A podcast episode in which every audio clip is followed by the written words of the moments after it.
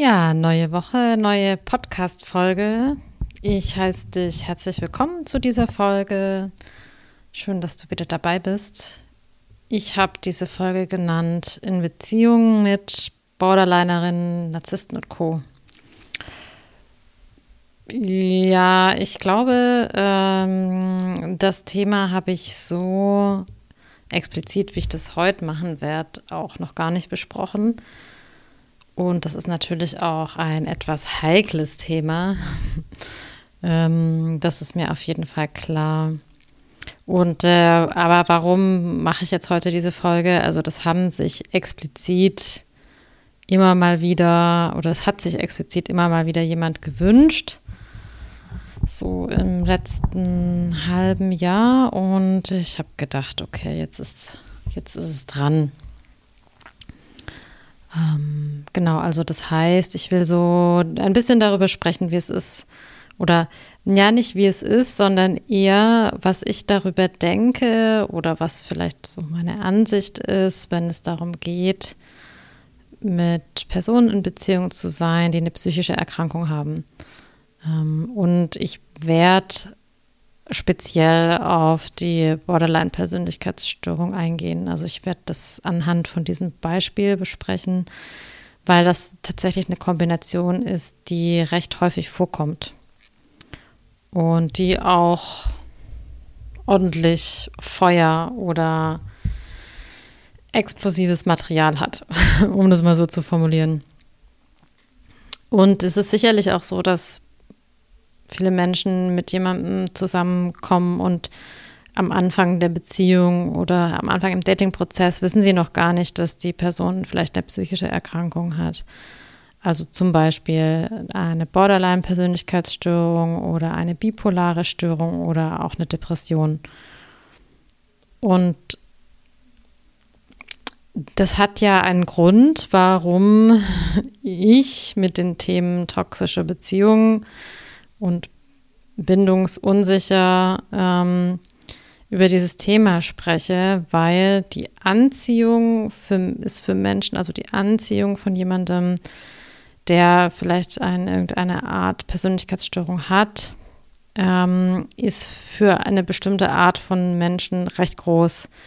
Nämlich, und das hat natürlich mit der Prägung zu tun, also nämlich für Personen, die ähm, vielleicht das Gefühl haben, dass sie andere retten müssen, also die zum Beispiel eine Mutter hatten, die sie emotional aufbauen mussten oder für deren Gefühle sie verantwortlich gemacht wurden oder die ähnliche Erfahrungen und Traumata in die Richtung erlebt haben.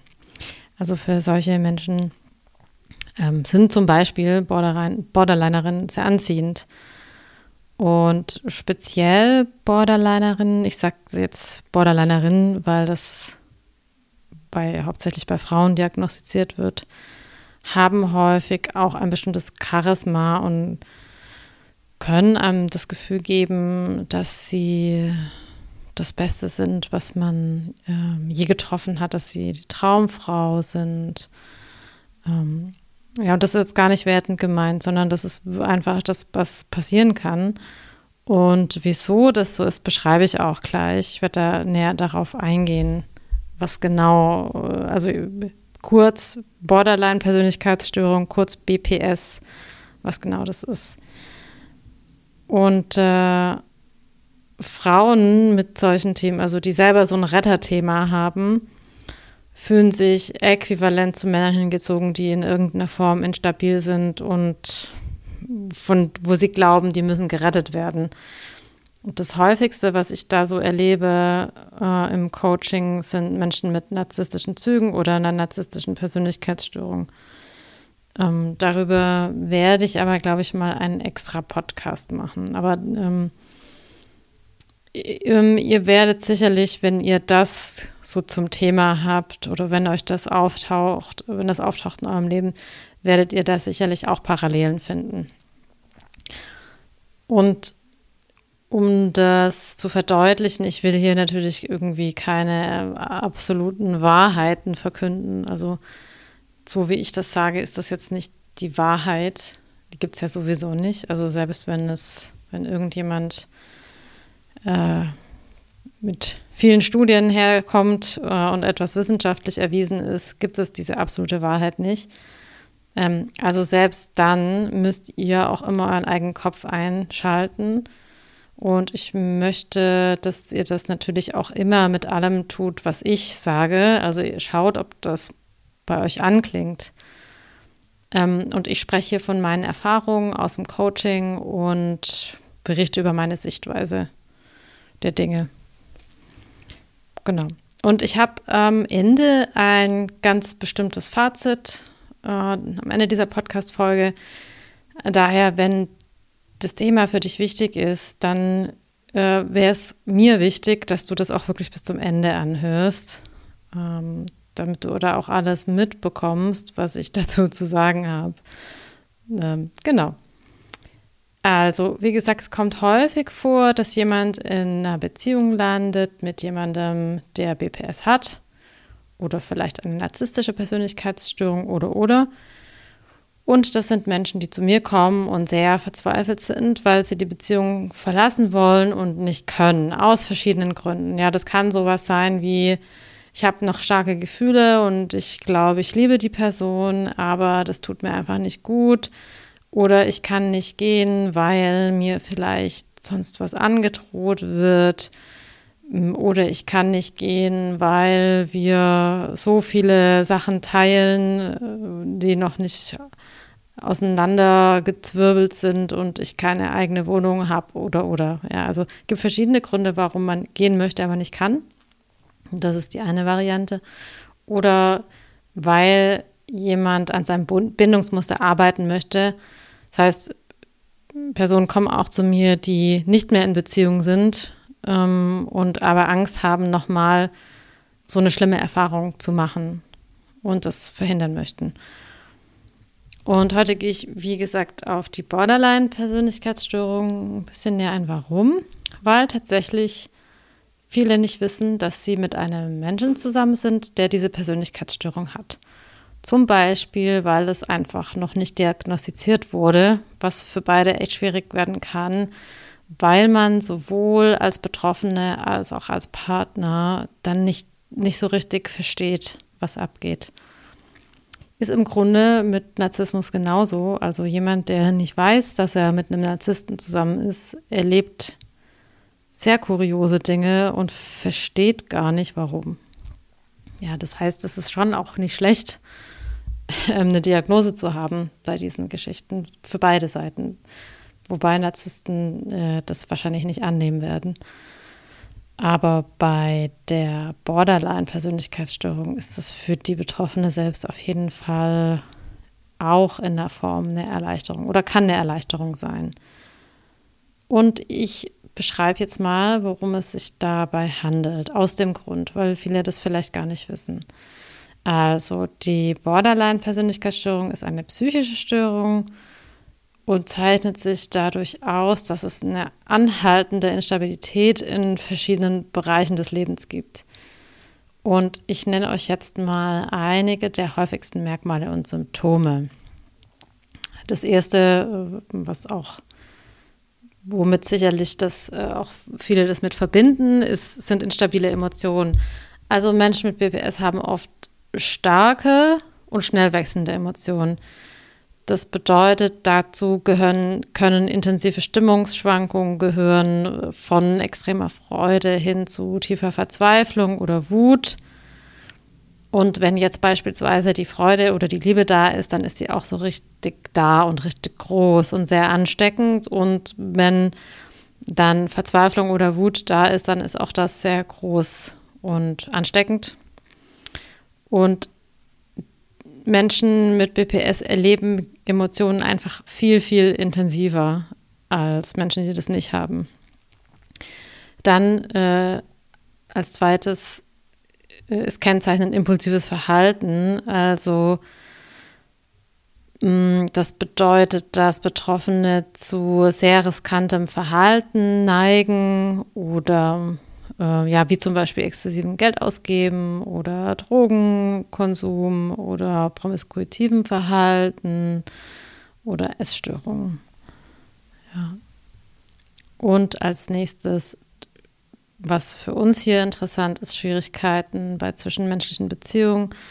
Also ähm, diese Personen haben oft Schwierigkeiten, stabile und befriedigende Beziehungen aufzuerhalten, weil sie große Angst haben vom Verlassenwerden, sich schnell von Menschen entfremden oder in idealisierendes oder abwertendes Verhalten verfallen. Das heißt, bei der klein, beim kleinsten Zweifel kommt direkt eine Angst, eine ganz, ganz, ganz starke Angst auf, verlassen zu werden, was dann vielleicht dazu führt, dass jemand sich selbst verletzt oder Suizidgedanken hat. Ähm, oder in der einen Minute war jemand noch ganz toll und dann kippt es durch irgendein Verhalten ganz schnell und eine Person wird stark abgewertet. Dann ein weiteres Merkmal ist eine Identitätsstörung. Das heißt, äh, es gibt bei Menschen mit Borderline eine sehr instabile Selbstwahrnehmung häufig. Das bedeutet, es, es gibt kein klares Selbstbild. Also die eigenen Ziele und Werte und ja, Ideen über das Leben und was sie so machen wollen, wo es hingeht, äh, zum Beispiel beruflich, äh, auch privat. Das kann sich ganz schnell verändern und kommen ganz schnell wieder neue Ideen und andere Ziele und andere Ideen. Also da gibt es keine so klare Linie, keinen roten Faden, der sich da so durchzieht. Dann ein weiterer Punkt, das habe ich eben schon angedeutet, sind wiederkehrende Selbstmordgedanken oder selbstverletzendes Verhalten. Ähm, ja, das kann sein, dass es immer wieder auftaucht, also Suizidgedanken. Ähm, zum Beispiel, wenn Emotionen sehr intensiv werden oder große Ängste auftauchen, Ebenso dieses selbstverletzende Verhalten, das kommt häufig äh, in Kombination oder nach emotionaler Belastung, also wenn Emotionen einfach zu intensiv werden ähm, oder vielleicht um, also auch so als Art Hilfeschrei, also um Aufmerksamkeit zu bekommen. Dann äh, weiter als nächstes ein chronisches Gefühl der Leere, also das tiefe Gefühl der inneren Leere oder Langeweile ist bei vielen Menschen mit BPS vorhanden. Das heißt, sie haben irgendwie so permanent das Gefühl, dass ihnen was fehlt und versuchen die Leere durch das impulsive Verhalten, von dem ich vorhin gesprochen habe, zu füllen oder durch Beziehungen zu füllen oder ja, also mit allen möglichen Mitteln irgendwie eine Leere aufzufüllen.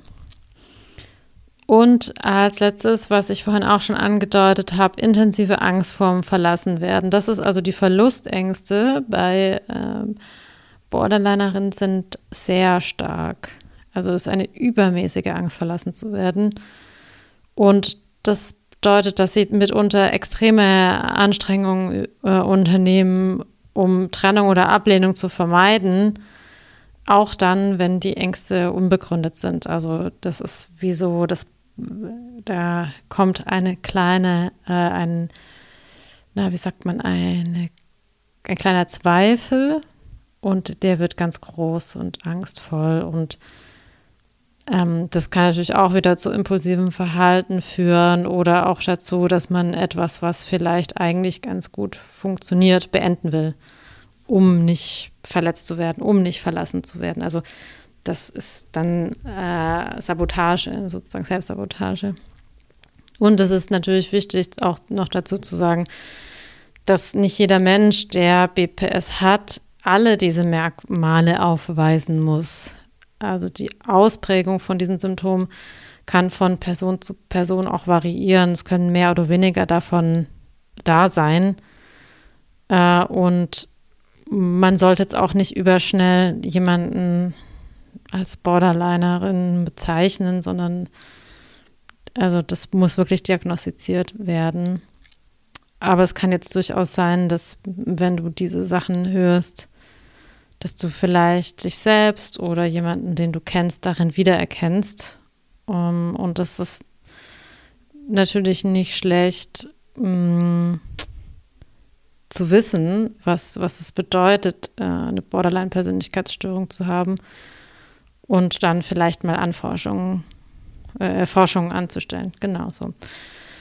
Ähm, ach ja, genau. Und äh, was natürlich mitunter in Beziehungen auch noch sehr, sehr herausfordernd sein kann, was auch noch wichtig zu sagen ist, dass Menschen im BPS oft so eine Favorite Person haben. Das bedeutet, dass, je, dass äh, es jemanden gibt, also eine Person in ihrem Leben, die auf den Podest gestellt wird und die absolut toll und begehrenswert ist und an der Person findet man alles toll, was die tut, wie die ist, was die für Werte hat und richtet sich dann auch danach aus, würde alles für die Person tun. Ähm, und auf manche Menschen wirkt das, obwohl das eine sehr übertriebene Anhimmlung ist, anziehend, weil sie dadurch das Gefühl haben, sie sind was Besonderes und sie sind besonders geliebt. Und das ist das, was ich meinte. Also ich sage jetzt mal, für einen Mann mit einem vielleicht nicht so stabilen Selbstwert ist das toll, wenn da auf einmal so eine charismatische ähm, Person ankommt, die einen anhimmelt und man merkt vielleicht gar nicht, dass da ganz andere Themen dahinter stecken. Und das Problem ist einfach, dass das natürlich auch sehr schnell kippen kann und dann wirklich ins krasse Gegenteil kippt und die Person abgewertet und weggestoßen wird. Sowas kann zum Beispiel auch in Therapie passieren, also mit einem Therapeuten, was natürlich den Erfolg der Therapie beeinflusst. Genau. Okay, äh, so viel, was ist Borderline? Und jetzt mal ganz grundsätzlich zum Thema, wie ist es mit einer Person zusammen zu sein? die BPS hat. Was mache ich, wenn ich feststelle, meine Freundin hat BPS? Ähm, ich würde jetzt sagen, das kommt wirklich ganz stark darauf an, wer mich fragt. Also ich bin natürlich keine Expertin für diese Erkrankungen oder Konstitution und ich arbeite nicht mit Menschen, die in solchen Beziehungen sind und bleiben wollen. Das ist nicht mein Gebiet. Warum? weil die Menschen, die zu mir kommen, sind meistens in ihrem Bindungsverhalten instabil und kommen ja, weil sie sehr darunter leiden, weil sie es kaum aushalten, mit jemandem in einer Beziehung zu sein, der selbst instabil ist. Und ich arbeite mit diesen Menschen daran, dass sie stabiler in ihrem Bindungsverhalten werden und auch, dass sie Menschen anziehen, die ihnen gut tun. Also das sehe ich als Kern meiner Aufgabe. Es geht nicht darum, wie man möglichst gut in einer Beziehung bleiben kann oder wie man möglichst schnell rauskommt. Es kommt mir immer darauf an, zu schauen, was es für die jeweilige Person, was es für die Person so schwer macht, in eine, gut, in eine gute Beziehung zu kommen oder in einer zu bleiben. Und damit das nochmal deutlich wird, jemand mit starker Verlustangst, also mit der Tendenz zu klammern und ganz viel in Beziehungen gehen zu wollen, ist genauso unsicher im Bindungsverhalten wie jemand, der Bindungsangst hat und sich stark entzieht oder den Partner wegstößt. Wenn also zwei Bindungsunsichere zusammenkommen, dann kommt es einfach zu ziemlich starken Konflikten und Verletzungen und äh, ja, also man triggert sich unfassbar stark an. Wenn beide sich sehr bewusst darüber sind und daran arbeiten und ihre Muster durchschauen, dann kann man sicherlich eine ganz gute oder vielleicht auch sehr gute Beziehung führen. Aber wenn da noch vieles unbewusst und unbearbeitet ist, werden daraus häufig sehr ungesunde Beziehungen oder sehr unteraktivierte, unbefriedigende Beziehungen, was meiner Meinung nach auch nicht das ist, was wir uns wünschen. Jetzt ist jemand mit einer Borderline-Persönlichkeitsstörung natürlich in jeglicher Hinsicht sehr instabil und sehr bindungsunsicher. Für jemanden, der ebenfalls vielleicht auch nur etwas bindungsunsicher ist, also für einen bindungsunsicheren Partner ist das wahrscheinlich ziemlich schlimm. Und für die Person mit der Borderline-Persönlichkeitsstörung natürlich auch. Ja, also es ist dann für beide, ist es ja dann wieder so, dass zwei zusammenkommen, die bindungsunsicher sind.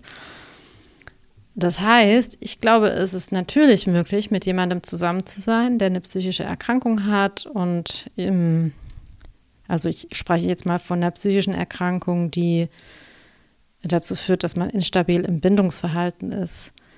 Ähm, und ich wünsche mir für jeden Menschen, der an einer psychischen Krankheit leidet oder ähm, auch vielleicht temporäre Probleme hat, dass er oder sie eine Partnerin, einen Partner findet. Also unbedingt. Ich glaube, das ist toll und wichtig. Aber dann, so ist meine Meinung, bitte, bitte jemanden, der bindungssicher ist und der das auf und ab tragen kann, der das gut mitmachen kann, ohne dass seine Grenzen komplett verletzt werden, weil jemand, der jetzt bindungssicher ist, der kann auch Grenzen setzen. Ähm, und ohne sich selbst, äh, ohne dass er selbst komplett irgendwie da durch die Hölle geht. Und dann gibt es genug Möglichkeiten, wie man sowas angehen kann. Das ist dann sicherlich auch schwierig, aber auf eine andere Art schwierig.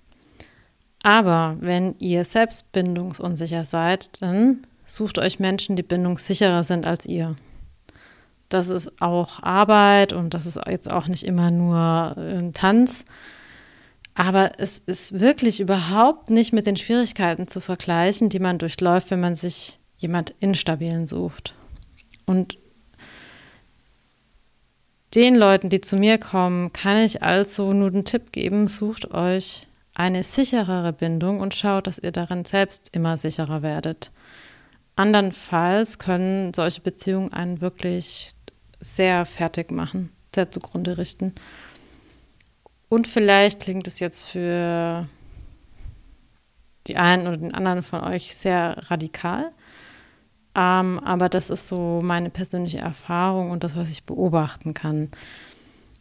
Also es geht natürlich überhaupt nicht darum, dass die andere Person zum Beispiel mit BPS irgendwie ein schlechter Mensch ist.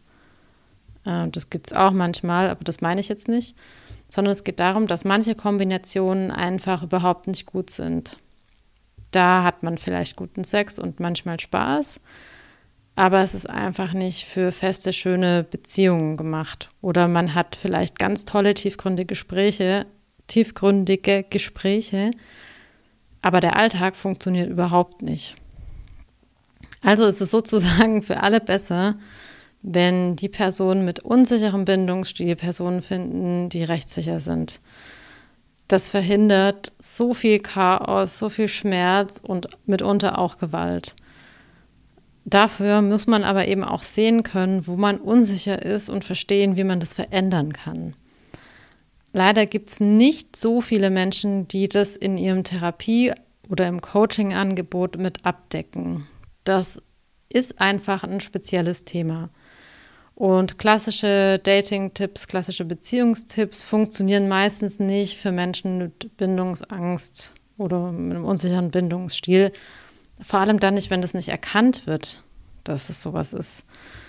Ja, oder Tipps aus der klassischen Paartherapie funktionieren in toxischen Beziehungen häufig wirklich gar nicht, sollten auch nicht angewendet werden. Das bedeutet, wenn du mitbekommst, dass die Person, die du aktuell datest oder mit der du zusammen bist, eine psychische Erkrankung hat, die dazu führt, dass jemand bindungsunsicher ist äh, oder vielleicht generell sehr instabil ist, dann prüf für dich, ob du das kannst, ob du für dein Gegenüber wirklich auch eine Unterstützung sein kannst ob du da sein kannst, ob du das aushalten kannst, wenn dein Gegenüber launisch ist oder Schwierigkeiten hat. Oder beziehst du das vielleicht schnell auf dich und denkst, es hat alles was mit dir zu tun, du bist nicht gut genug. Ja, also das, und, und denn es geht in beide Richtungen. Also es ist für dich persönlich schwierig und dann auch für die Person, die die psychische Erkrankung hat. Und genau, natürlich überprüfe auch für dich selbst, ob du das kannst, ob dir das gut tut. Ich spreche hier wirklich für beide Seiten. Ich will niemanden irgendwie abwerten oder was auch immer, sondern wirklich sagen, es ist auch, wenn man jetzt selbst eine Borderline-Persönlichkeitsstörung hat, natürlich auch total von Vorteil, wenn man einen Partner an seiner Seite hat, der stabil ist, der das gut tragen kann, der da selbstsicher ist. Ich glaube, man kann wirklich vieles gemeinsam schaffen, aber dafür braucht es meiner Ansicht nach ein stabiles Band, ein Fundament und eine gemeinsame Vision. Und mindestens einer muss das in, in einem schwierigen Moment im Auge behalten können, damit man sich nicht gegenseitig zutiefst antriggert. Also einer muss ruhig bleiben können, wenn es ausartet. Und es artet ja manchmal aus, ja, in diesen Kombinationen. Und äh, das meine ich also, das, das kommt darauf an, wer mich fragt, ob, ob wie ist das in der Beziehung mit jemandem, der, der eine psychische Erkrankung hat oder was, was denke ich darüber.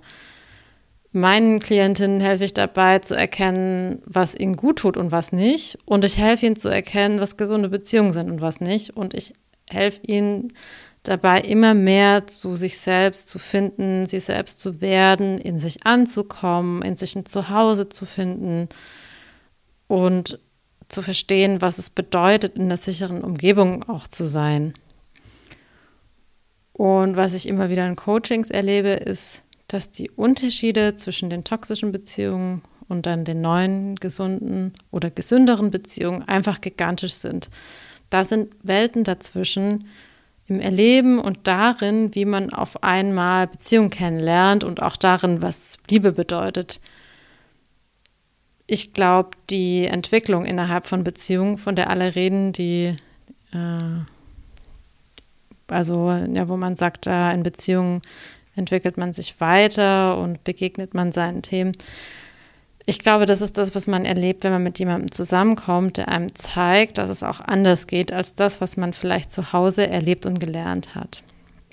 Wenn sich auf einmal neue Ebenen und neue Erfahrungen ihren Weg in unser Herz bahnen, wenn ich erfahren darf, dass nicht alle Männer oder alle Frauen gleich sind, wenn ich erleben darf, dass ich nicht sowieso immer verlassen oder betrogen werde, wenn ich erfahren darf, dass ich weich und verletzlich sein kann und dass ich wirklich ich sein kann, ohne dass es irgendwie eine schlimme Konsequenz gibt, sondern vielleicht mit der für mich unglaublichen, unfassbaren Konsequenz, dass jemand mich sogar noch mehr liebt. Das ist für mich Entwicklung und Heilung. Und die vermeintliche Entwicklung in toxischen Beziehungen ist meiner Meinung nach eigentlich nur das Rumrühren und Rumstochern in alten Wunden und das Retraumatisieren. Die Heilung beginnt dann, wenn man bereit ist, diese Art von Bühne endlich zu verlassen und was Neues zu versuchen. Ja. So, das war jetzt mein Abschlussplädoyer.